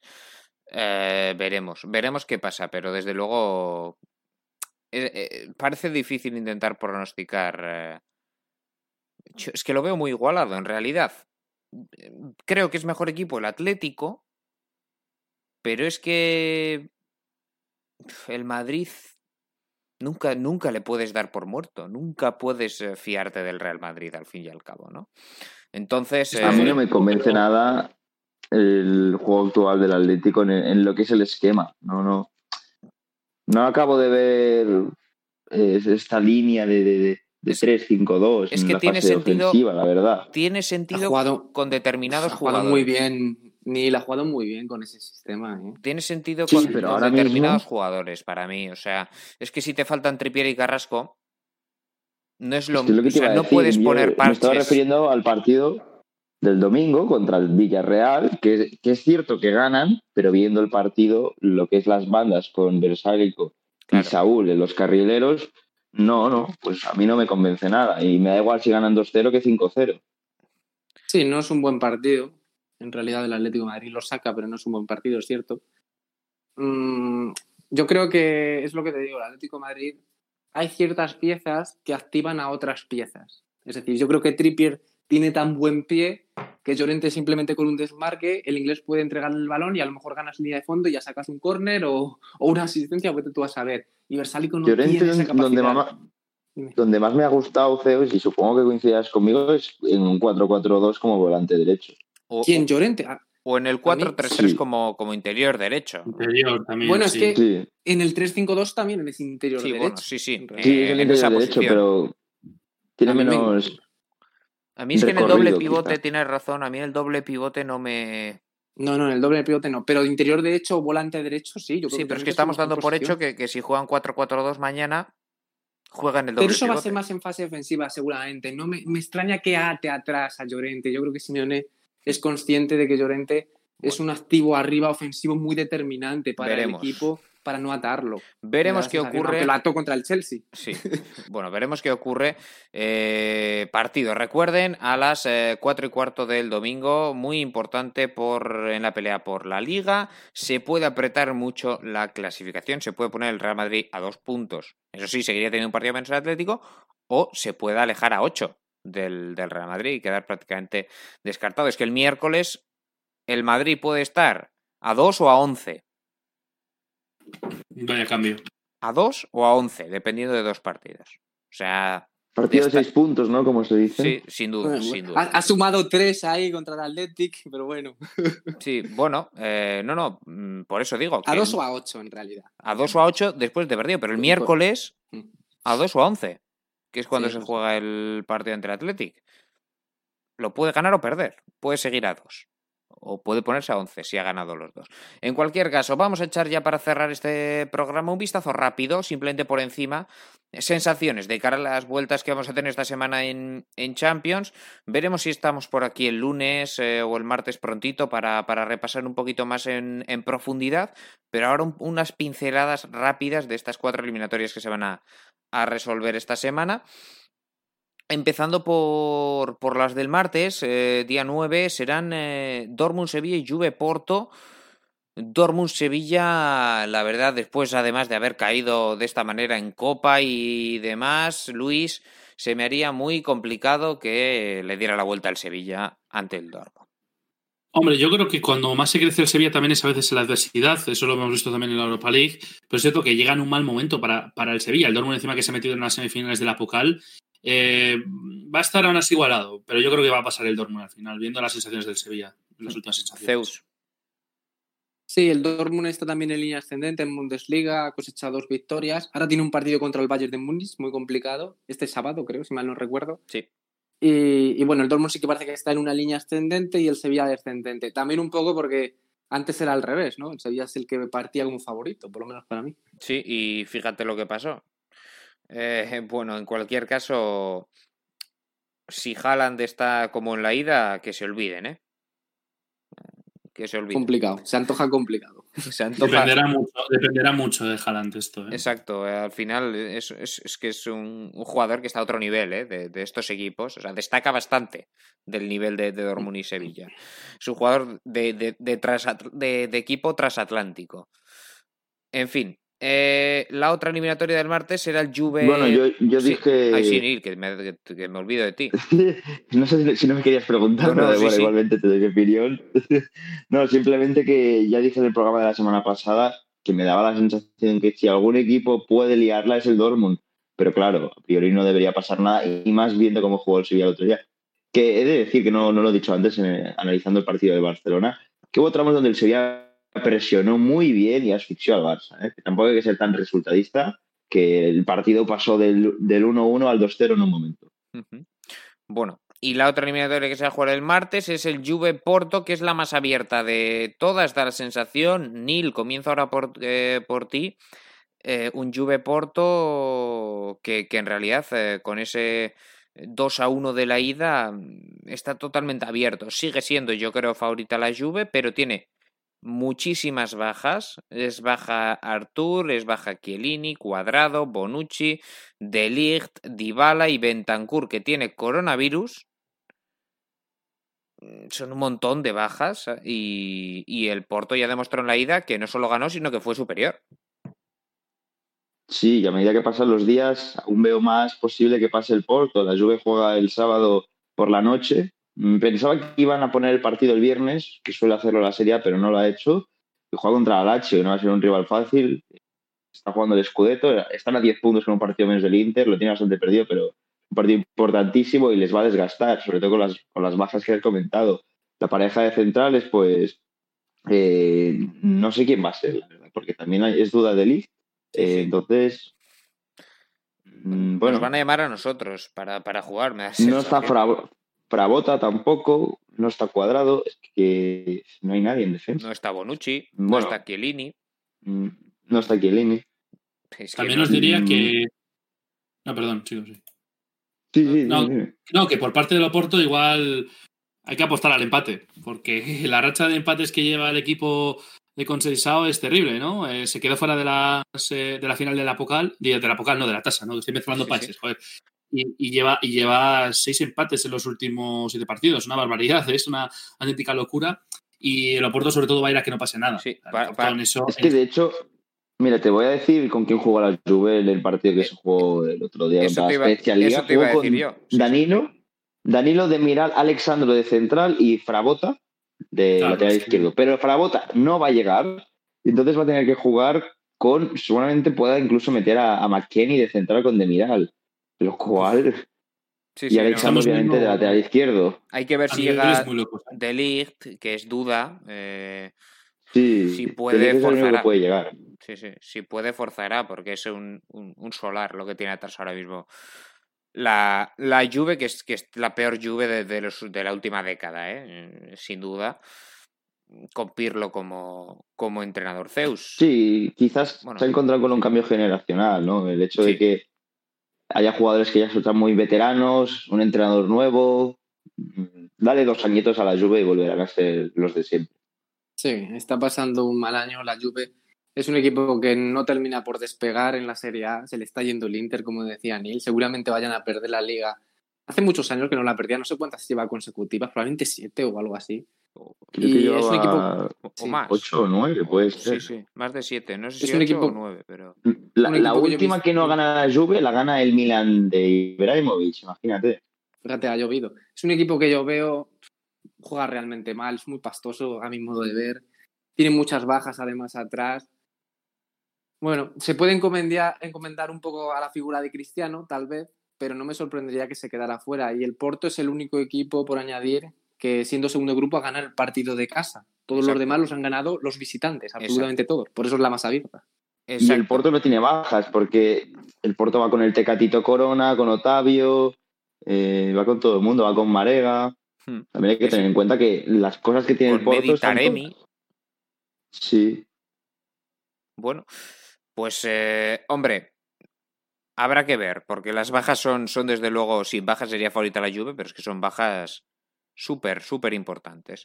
Ah, y para el miércoles tendremos dos eliminatorias más. La primera de ellas en, eh, en el Puskas Arena de Budapest se jugó la ida, en el Puskas Arena de Budapest se jugará la vuelta. Liverpool y Leipzig. eh, en la ida ganó 0-2 el Liverpool. eh, y aprovechando dos errores de, de los alemanes, Luis, y salvo sorpresa mayúscula, debería pasar el Liverpool. Pongo pregunta porque. Pues, an- Porque ay, ay, ay. Antes que nada, que para jugar dos partidos en el mismo campo, que se haga partido único en, partido en campo neutral, porque es que esto es un absurdo, pero bueno. Em, a ver, claro, con un 0-2, pues dices sí, va a pasar el Liverpool, no debería haber problema. Ahora, es que me fío menos de este Liverpool Mm. que, que de que vaya a desaparecer el coronavirus mañana. Sí, explico, el, es que- el Liverpool ayer cayó ante el Chelsea 0-1, eh, con polémica, por cierto. Eh, jugaron Fabiño, que ha vuelto, y Kavak de centrales. La mala noticia, que Kavak se ha lesionado. Es que es terrible. Es que es terrorífico. Un dato solo de la Premier y ya.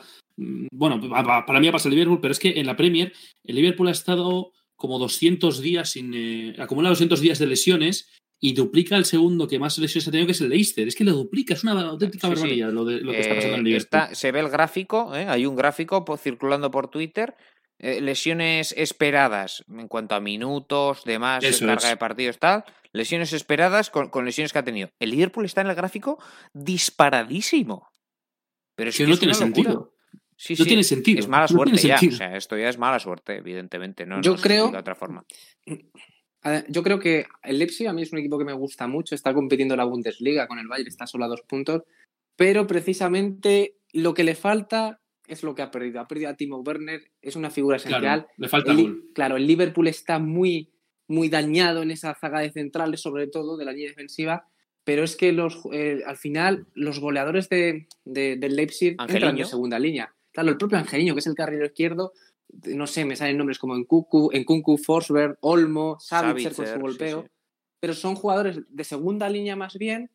Y, y yo creo que le vendía mucho peor al Liverpool un Borussia Dortmund, que me parece peor equipo. No, Haaland- claro, tú ves a Haaland con esos centrales bueno, o Mbappé. O este- fíjate este lo que le hizo de- Haaland de a Koundé y. Diego Carlos. ¿Qué no le hace Claro. Haaland? Es que no sé ni quién va a jugar. O sea, es que no hay, no hay. O sea, es que, es que de verdad. Yo creo que si el Leipzig tuviera esa figura como Timo Werner o un delantero así de ese nivel, de esa talla, sí que podría estar la eliminatoria mucho más abierta. Por Es esa que tienes a, a Savitzer en Kunku y Pulsen con cinco goles en Bundesliga. Claro, Exacto. ese es el problema. Pero además es que Zeus, no solo eso, sino que encima cometes los errores que cometes en la ida, que son dos, dos fallos, porque son dos fallos de Leipzig, no son aciertos del Liverpool, porque bueno, la tienes que meter, pero son fallos que Leipzig se la deja regalada en plan, oye, métela porque, métela porque quiero que la metas casi. Pues claro, es que eso luego te afecta mucho a la hora de remontar. Ese- eso psicológicamente es muy grave. Aún así, yo creo que va a haber eliminatoria y que el Leipzig es muy posible que en algún momento esté por delante. Lo Para veo- mí, puede ser, puede ser. Que se meta Uno en la. uno. Sí, puede ser que La- la pregunta se meta en la que- eliminatoria. bueno. La pregunta que deberíamos hacer, y para, va a parecer que me estoy riendo de Liverpool, pero ¿quién va a jugar con Fabinho de Sí, sí. central? Es decir, ¿quién, quién juega? Miller. Lanza, lanza la encuesta en Twitter, John. James Milner, quizá. No, No no sé. estoy bromeando, ¿eh? Mohamed, Mohamed Salah, No, este no, paso. Pero, pero es No, que yo creo que Milner. Lo más posible es Milner, de o, o- verdad. o saca a alguien, tiene- alguien del filial, Rhys Williams, por ejemplo. puede Rhys Williams. Es que si quiere alguien del primer equipo es James Milner. Por- pero eso decimos. único. Yo creo que no hay una figura que castigue mucho sí. esa zaga de Sí, porque si no, esto Porque podría es ser una, una verbena. Claro, claro. Bueno, No, es que aparte del Liverpool es un equipo que tiene el balón, entonces no va a sufrir Sí. tanto. Pero Exacto. si no, Y el Leipzig de- de- es el equipo menos alemán de todos los que están, del Bayern de Múnich, del Borussia Dortmund, del te. Gladbach. Todos son mucho más de transiciones, mientras que el Leipzig es Hmm. más juego de posición. Bueno, y por último, el PSG Barcelona, que esta ya la podíamos incluso pasar por alto, me da sensación. 1-4 en la ida. Eh, ¿Qué tiene si que pasar? remontan, ¿Qué- se van a acordar de ti, ¿eh? Sí, ¿qué tiene que.? Sí, bueno, Hombre, me si parece. remontan, vamos. Es para disolver el club, el PSG, digo. O sea, le remontaron Pues a ver. 4-0. Y si le A mí me remontan ahora. Que si le remontaban, se iban pelotas por palma. Así que, Sí, sí, Joder, eh, yo joder, creo que. literal. A ver, me parece imposible. A ver, yo creo que hay una probabilidad, siendo sinceros, y es que Neymar se recupere y juegue con De Blaugrana y se vuelva a remontar un otros 4-0, Sí, un pero 1-4 claro. en, este, en este sentido. Aún así, yo creo que sí que vamos a ver un buen Barça. Para lo que. Bueno. no para remontar. Igual no pierde el partido, vale. Eso es, eso es. Un, un- un empate, por ejemplo. Vale. Ya está. Sí, no, y no. si gana ya, ya, ya, ya hay que darse con un canto entre los dientes. Sí, sí, si gana es, ya, es que increíble. efectivamente sería increíble que gane el partido después de, de lo que se vio en la ida. Ahora, Claro. sí, pa- es que le tiene que meter cinco goles. Estamos locos. O cuatro, vamos, un Sí, 0-4. bueno, 4, 4 le vale. 0-4, pero pon que, o sea, Pero es te que tienes que poner la tesitura que el PSG no te marca. Eso que es. Bueno, solamente te marca. 1-4 1-4 el Barcelona yo creo que también te lo firma, ¿eh? Y la prórroga. Sí, sí. Bueno, eh, Pero se antoja muy complicado, vamos a ser sinceros. Es, Es- es difícil. más Incluso que difícil. después, del eliminatoria. 6-1, es más difícil ya que me lo creo. es más difícil que sí, aquello, sí, que aquel está. 4-0 que remontado. ¿Por qué? Claro. Y Porque el equipo del jugadores, Barcelona Fuera de era- casa y o sea, sin público. con Neymar, con, Sí, en fin, el público, todo, Bueno, o sea, sí, todo. la MSN, todos. Sí, sí. muy difícil. es muy difícil. Bueno, ahora vas con, con Martin Braithwaite. Eh, Sí. o sea, es que has pasado de Luis Suárez a Martin Braithwaite, detenido. de Neymar, a Dembélé. a bueno, Dembélé, está bien, pero- pues claro, a ver, hay diferencias.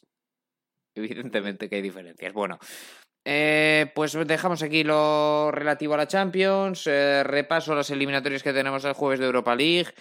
Ajax, Young Boys, Dinamo de Kiev, Villarreal, Manchester United, Milan, aunque no jugará Ibrahimovic, Slavia de Praga, Rangers. Esas se jugarán a las eh, 7 menos 5, a las 9. Granada, Molde, Olympiacos, Arsenal, Roma, Shakhtar y Tottenham, Dinamo de Zagreb. Ya para cerrar, simplemente te pregunto a ti, Neil.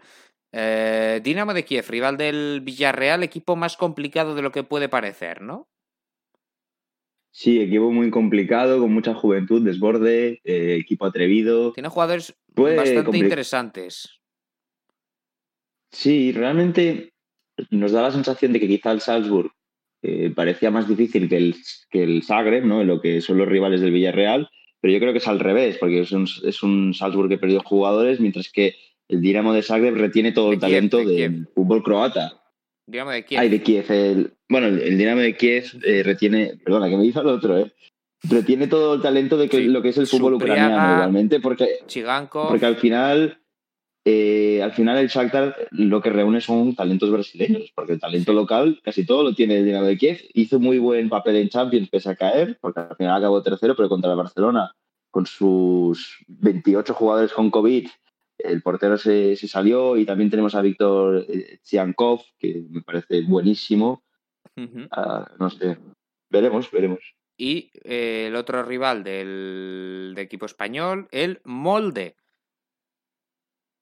Bueno, el Molda dio la sorpresa contra el Hoffenheim, realmente inmerecido que pasara, siendo sinceros. Sí, sí. Porque es que el Hoffenheim tuvo en la ida eh, 20 tiros, puede ser a puerta, no exagero, y en la vuelta otros 15. y, no pasaron, es increíble. Y es un Granada muy sólido, es un Granada que, que no tiene la fragilidad que tiene un club alemán. Siempre hablamos de los clubes alemanes que les gusta atacar como locos, el Granada no es así, así que es muy posible que el Molda ni siquiera marque un gol en la eliminatoria. Sí, eh, lo del molde, o sea, eh, los datos, eh, desde luego, pasó de churro, ¿eh? 25 tiros del Hoffenheim en la ida, a puerta van eh, 13, 13 tiros a 13, puerta había hecho ida, 20, bueno. 13 en la, en la ida y en la vuelta, que no marca el Hoffenheim, tiene 27 tiros, 9 de ellos a puerta. Ah, Bueno, aparte de la pésima efectividad del Hoffenheim, eh, deja claro que el Molde es un equipo bastante flojo, es probablemente el peor de los, de los que queda vivo en, en Europa League. Eh, veremos si el Granada se mete en cuartos. eh, La, la parte buena es que el Molda es como si estuviese jugando solo la Europa League. Bueno, literal que lo está haciendo porque la Liga Noruega no se, re- no se juega hasta finales de marzo. Entonces, es, es acabar un partido de Europa League y ya preparar el siguiente, únicamente pensando en eso, analizando al rival. Sí. Entonces, la preparación siempre va a ser mejor que cualquier otro club que juegue Liga fin de semana. bueno. Exacto. Y la que más llama la atención, la eliminatoria que más llama la atención, Luis Calabor, es la de Manchester United y Milán, aunque no vaya a poder jugar Ibrahimovic. Es eliminatoria de PS5, de PS6, ¿no? Yo creo que si no has jugado Manchester United Milan con tu primo, pues no tienes infancia, básicamente. Eh, además, hay que decir que, que viendo el devenir de los acontecimientos, ¿no? sobre todo en Premier, eh, para el Manchester United esto es muy importante. Porque aunque se va a meter en Champions o lo tiene encaminado, todavía no es algo fijo, pero se va a meter en Champions. Pero la posibilidad de volver a llegar lejos en Europa League, en donde es el claro candidato, es el claro favorito para mí, es algo, es algo que motiva mucho, ¿no? Encima viene el Milan que, que como decía nuestro Ibrahimovic, que viene en mala racha, ¿no? Que viene eh, con muchas dudas, perdió 0-3 ante el Inter, es cierto que también ganó la Roma, pero viene de también bastantes empates, e incluso eh, pasa por los pelos contra el Cervena Vesda, la Estrella Roja de Belgrado, ¿no? Entonces, eh, es una eliminatoria que, que igual tampoco pilla muy bien al Manchester, tampoco va como un tiro porque llega a dos empates a cero, ¿no? Y le viene ahora el derby de, contra el City, pero por nombre, estas eliminatorias por nombre suelen ser muy buenas. La verdad, aunque no esté en su mejor seguidos. ¿eh? Del. United. 3-0 a ¿Dos? 0 seguidos. 3-3. Ah, sí, Tres sí, empates a claro, 0 con, seguidos, digo. con el de la Real también, encima, es verdad, sí, sí, totalmente. Sí, es cierto que Entonces- ese es otro contexto, pero de eliminatoria sí. sentenciada, quiero decir. Pero en la Pero ida el le Milan ha bajado mucho el nivel, ¿eh? Pero se ha pagado que- en cuanto al gol. Creo que se enfrentan los dos en un momento donde han bajado el nivel y venían haciéndolo muy bien porque ambos llegaron a ser líderes de sus ligas y ahora ya pues Claro, parece este ser que partido- ninguno de los dos va a hacer nada en lo que es ganar el título. Pues Este eh, partido sí. lo pillaste hace, hace un mes y es de los mejores partidos de Europa. De- literalmente. Sí. Bueno, Ahora están más desinflados, la verdad. sí, Lo que seguramente los dos estén en Champions el año que viene y es positivo para dos históricos. ¿eh? sí, sí, dos históricos que pueden volver a la Liga de Campeones. Bueno, United no es que tampoco se ha perdido tantas temporadas, pero en los últimos años viene entrando, saliendo, entrando, saliendo. Ah, de hecho, este año estaba hasta que Sí, cayó- cayó le eliminaron PSG y eh, Leipzig. El retorno de Milan, perdón, ya acabamos, John, sí que sería algo bastante noticioso, que llevan 11 años fuera. O sea, Sí. eh, sí, sí que sería increíble. Exacto, eh, ya es hora. Ya es hora, por otra parte, ¿eh? ya les ha costado. Eh, bueno, todavía lo tienen que cerrar, eh, esperemos que, que así sea, porque siempre da gusto volver a ver por aquí, por la Champions, eh, a, un, a un auténtico histórico, como es el Milan, el segundo club más, más laureado en cuanto a copas de Europa. Lo vamos a dejar eh, aquí. Bueno, eh, bueno si- si sin antes, permites- sí, sí, sí, sí, sin antes eh, olvidarnos, eh, no me la presentación, Nil Córdoba, de tu ojeador, que la verdad que hoy no sé, hoy, hoy vienes a sorprender. No sé a quién me traes.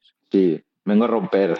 A ver, Hoy vengo a cuéntanos. romper esquemas porque te voy a hablar de un jugador de la Liga Malaya. Bueno, de- del Johor. del mejor jugador malayo del, de la actualidad, que es Sapawi Rashid, malayo del 97. Eh, de hecho, hoy es su cumpleaños, felicidades, porque curiosamente no está, no está preparado, ¿eh? Hoy es su cumpleaños, lo acabo de ver en Transfermarkt. 5 de marzo del 97, felicidades, hace 23 años. el 24. chico. 24, 24. 24, perdón, que no está actualizado, es verdad, 24. Disculpa. Eh, bueno, pues felicidades al, al chico malayo, nacido en Dangun, en la región de, de. Y nada, es jugador del Johor. ¿Por qué me ha dado por hablar de él? Pues te voy a ser sincero, por la presidencia del Valencia que va a pasar a manos del, del emir de Johor. Recordemos que Malaya es un país musulmán. Y bueno, es un, un hombre muy rico que ha hecho un campo nuevo de 40.000 personas para el Johor. El Johor es el equipo que domina el fútbol malayo con eh, absoluta diferencia, metiendo 5-0 casi cada fin de semana. Y este jugador es el mejor jugador del equipo con diferencia. Es un extremo derecho que juega pierna cambiada, él es zurdo. Eh, es un jugador bastante bajito, es lógico, ¿no? Los malayos no son muy altos, que se diga, 1,73 hace. Y bueno, él tuvo una aventura en el Portimonense. No sé si sabéis que el Portimonense le da mucho por ojear en Asia y ficha jugadores asiáticos. Hace, hace poco tenía un japonés que luego se le vendió al. ¿Y al tú para cuándo al. Portimonense? Bueno, pues ojalá algún día, pero no creo que Abutu ya esté para el fútbol europeo. Él debe tener sus 24 años o así. Sí, o más. Eh, ser, sí. pero bueno, el caso es que el Portimonense juega mucho fútbol asiático, lo ficharon, estuvo probando en el B, no, no funcionó, estaba cedido, porque el Johor no lo acaban de vender. Y volvió al Johor esa temporada, que si no me equivoco a jugar Champions Asiática. Y bueno, él ya ha jugado con la selección malaya 27 partidos y 10 goles. Y el otro día estuve viendo highlights suyos y ha metido cada golazo de falta increíble. Bueno, y para ser un jugador maya- malayo tiene mucho nivel. ¿Cómo nos has dicho que se llama? Safawi Rashid. De hecho, me he comprado su camiseta. Bueno, Shafawi, Shafawi Rashid, ah, apunten, porque vete a saber si lo vemos en el Valencia de enchufado. Ah, Neil descubrió claro, es lo que yo decía. Solo digo eso. Neil descubrió a Haaland. Sí, sí, uno de los precursores. sin A ver, que a este no le veo jugando en ninguna de las cinco lig- ligas grandes. Simplemente lo destaco por, por hilarlo de la presidencia del Johor en el Valencia con un jugador destacable de la Liga Malaya y que me he Sí, comprado sí. su camiseta. Sí, Porque sí, ha salido, nada pero, más. pero Encima que te vendo bien, Neil. ¿Tú cuándo descubriste a Haaland? Por preguntar. Pues en el yo, molde. 2017, 2018, cuando jugaba en el Molda y le metió un día cuatro goles al Bran en 15 minutos. Ahí ya dije, ups. Pues Ya este, este es bueno. bueno, ¿eh? Este es bueno. Esta Sí, sí, esto bestia, es este- bueno, cuidado. dije, Y, y cuidado que su primo la está liando, Jalan, que se llama.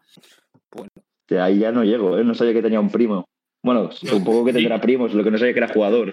Lo han intentado relacionar con el Barça, no digo nada más. Bueno, pues a ver si hay un, un, un Haaland contra un, un Erling contra. Y- no sé cómo has dicho que se llama el primo, pero bueno, contra el primo. insisto. Safawi y.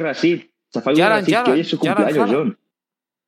Haaland y TJ Alan, eso lo comparte. Amigo. Ah, Ah, se apellida Jalan. Sí, sí, sí. Curioso, ¿eh? ¿Qué me estabas contando? Nada, nada, te digo que, que desde la prórroga felicidades, ¿no? A Safawi y Rashid. Sí, sí, claro, por supuesto. No, nunca, nunca había coincidido un ojeador con su cumpleaños. Nunca no había coincidido. Pues nada, señor Rashid, eh, si nos está escuchando, dudo incluso que sepa español, ah, pues un saludo y, y muchas felicidades en tu 24 cumpleaños al mejor jugador de la Liga de Malasia. Nil Córdoba, un auténtico placer, nos vemos pronto. Nada, el placer es mío y me encanta traer jugadores así, ya, ya me conoces. Teur Martínez, un placer, la semana que viene Champions. Un placer y tenemos muy buenos partidos en la liga. Hemos hablado del Atlético Real Madrid, pero es que estoy viendo que hay un Manchester City United, una Juve Lazio, el Bayern Dortmund. Hay muy buenos partidos en esta liga, ¿no, Mur? Que has Sí. dicho que se aburría la liga. A ver si vas a querer tú la Superliga al Hombre, final. hombre, eh, el City United es de otra liga. Sí, yo, y Sí, el Bayern Dortmund y la Juve Lazio también estáis No, de otras sí. ligas. Estoy hablando de todas las ligas, que luego Mur va a querer la Superliga Europea. Este paso. No, no, yo, tú ponte la Premier a ver si hay bodrios. Que sí, ¿eh? te aviso, pero, pero menos. A Luis Calabor, un placer. Un placer y ahora se viene un tramo de temporada precioso, la verdad. Sí, sí, sí. Entramos ya poco a poco en recta final. Estamos en marzo, ¿eh? Ya se van definiendo. fin- Marzo, Sí, sí. Marzo ya huele, Marzo ya huele a importante. Sí, sí. Huele a Bielorrusia, ¿eh? Marzo. Bueno, aquí. Ojo, ¿cuándo empieza la Liga? Bueno, otro día. Esto ya para otro día que se nos va de las manos. El día 13, el día 13. El día 13 empieza la Liga Bielorrusa. Hay que hacer, bueno, hay que hablar de esto, ¿eh? Antes de que empiece. Lo dejamos por hoy. Un saludo, hasta otra.